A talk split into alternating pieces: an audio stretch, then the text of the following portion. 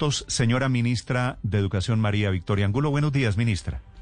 Buenos días, Néstor. Un saludo a usted, a todos los miembros de la mesa y a los oyentes. Ministra, ¿a usted le parece que el paro en el que están desde ayer los maestros de FECODE, de colegios públicos por todo el país, es justo, es merecido?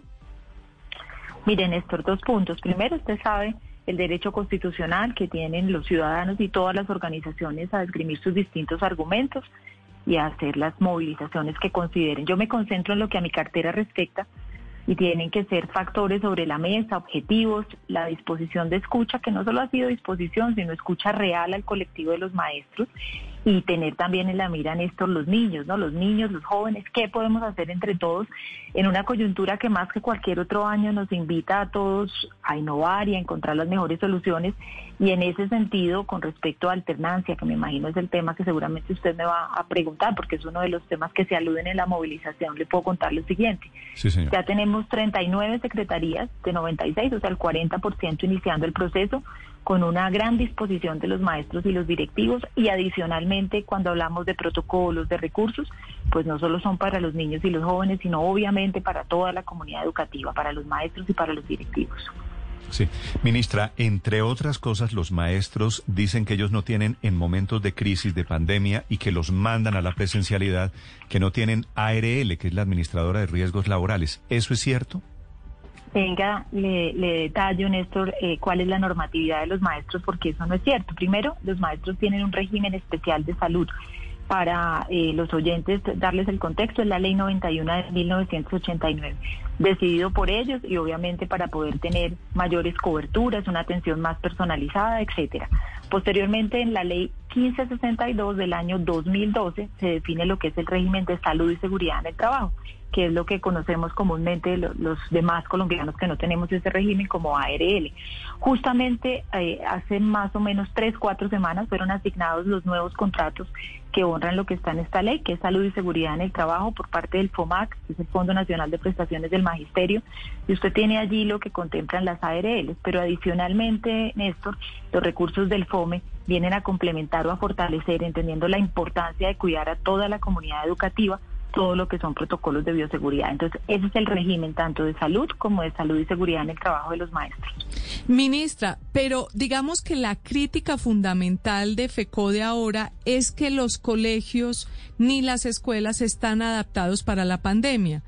Dicen ellos que el gobierno no ha girado los recursos, incluso ayer nos hablaba eh, el presidente de FECODE como de 400 millones Decían ellos que el Colegio Rochester le había costado adaptar sus instalaciones.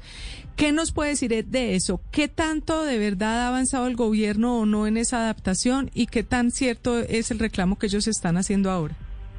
Gracias, Luz María. Primero, desde el mes de junio, cuando se emitieron los lineamientos, el primer paso para no hablar en abstracto, sino con detalle de cada institución educativa, era que cada Secretaría de Educación hiciera justamente los diagnósticos de los requerimientos para la implementación de los protocolos.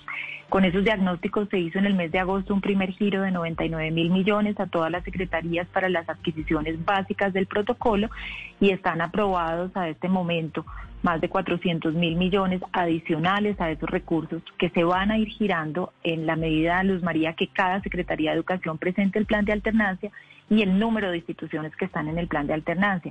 Y esta suma que va definida, como mencionaba anteriormente, no solo para lo que compone el protocolo básico, sino también, por ejemplo, el tema de ecuaciones de baterías sanitarias, etcétera, eh, va a ser, va a tener un seguimiento de la Contraloría General de la Nación para lograr que los recursos se destinen a lo que son y hay una disposición permanente del FOME para cubrir todo el año lectivo, tanto lo que tenemos ahorita, lo que nos resta de 2020 como el año 2021. Entonces recursos sí hay, los diagnósticos obviamente dejan ver la realidad rural y urbana, los requerimientos. A esa línea del FOM hemos sumado la línea de mejoramientos rurales.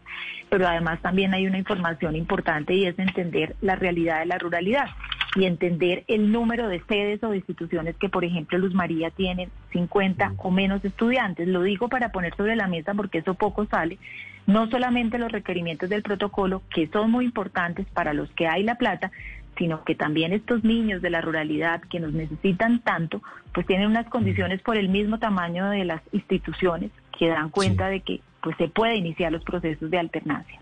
Ministra, ¿por qué no ha sido posible un acuerdo con FECODE para autorizar o de alguna forma ponerse de acuerdo en el regreso con el modelo de alternancia en algunos colegios en donde se cumplan las normas de bioseguridad o en donde, por ejemplo, no se cumpla con la cantidad de personas y ante la baja cantidad de alumnos, por ejemplo, se pueda hacer clases sin riesgo alguno de, de contagio o con un riesgo mínimo. ¿FECODE tiene esa puerta cerrada a poner, digamos, ponerse de acuerdo en torno a algunos colegios eh, en particular o algunas ciudades o algunos municipios? Eh, tres temas, Ricardo. Bueno, lo primero, como le comentaba a Néstor al inicio de la entrevista, ya tenemos 39 secretarías de educación con sus maestros, con sus directivos, haciendo un esfuerzo enorme e iniciando los procesos de alternancia. Y eso me parece muy importante resaltar y que lo conozcan los oyentes. Segundo, eh, con la organización sindical que representa a los maestros FECODE, no solamente se han firmado los acuerdos, sino se han honrado. Usted sabe que los sí. Ministra, de cada dos años vinculan, perdón, Paola, vinculan procesos salariales y demás. Y tercero, además de cumplirles esto, desde que iniciamos la emisión de los lineamientos, hemos tenido infinidad de reuniones con ellos para no solamente escucharlos, sino darles a entender las comprensiones alrededor del protocolo aprobado por salud. Yo creo que esos son los tres elementos que hay sobre la mesa, Ricardo. Perdón, Paola. Sí, eh, ministra, sobre esas normas de bioseguridad quisiera hacerle una última pregunta. Y es que ayer hablábamos con el señor Alarcón de FECODE y nos ponía como ejemplo el colegio Rochester, que además, si no estoy mal, creo que fue donde estudió el presidente Duque, y nos decía que ese colegio, que es un colegio privado de calendario B en Bogotá, le metió 400 millones de pesos para adecuar baños y para adecuar lavamanos. ¿De cuánto, ministra, es, por ejemplo, el presupuesto promedio para invertir en estos temas de bioseguridad de un colegio público en la ciudad de Bogotá? Eh, le doy las cifras, Paola, de todo el país porque son más, primero inicialmente más de 600 mil millones para todos los temas de los protocolos y más de 190 mil millones para las adecuaciones en zona rural. Entonces, como usted ve, son unas sumas pues no solamente bastante significativas, sino que incluyen por cada institución educativa los elementos. No nos podemos quedar con el argumento de decir que las instituciones públicas tienen que convertirse en otro tipo de institución para poder hacer alternancia. Me parece que lo que los niños reclaman y lo que tenemos que garantizar los maestros es que las instituciones públicas tengan todos los protocolos como cualquier sector de la sociedad, pero dándole toda la importancia que reviste atender a los niños y las niñas y más que seguir poniendo sobre la lista obstáculos, dejar ver las oportunidades, los hechos ciertos y la plata que está ahí. Yo creo que eso es lo que demanda el sector educativo, que lo hagamos obviamente escuchando todas las voces y en equipo, pero no quedarnos en una lista de obstáculos para decir que no están dadas las condiciones, sino mirar sobre lo que ya tenemos, cómo logramos esta reactivación, que como les digo, no solamente en lo urbano, sino en lo rural es bastante importante por los efectos y los impactos que está teniendo esta pandemia en los niños, las niñas y los jóvenes. La ministra de Educación y su respuesta a uno de los actores, de los grandes protagonistas en la protesta de hoy, que es el sector de maestros. Ministra Angulo, gracias por acompañarnos. Feliz día. Muchas gracias, Néstor, a usted, a los miembros de la mesa de los oyentes. Feliz Estás escuchando Blue Radio.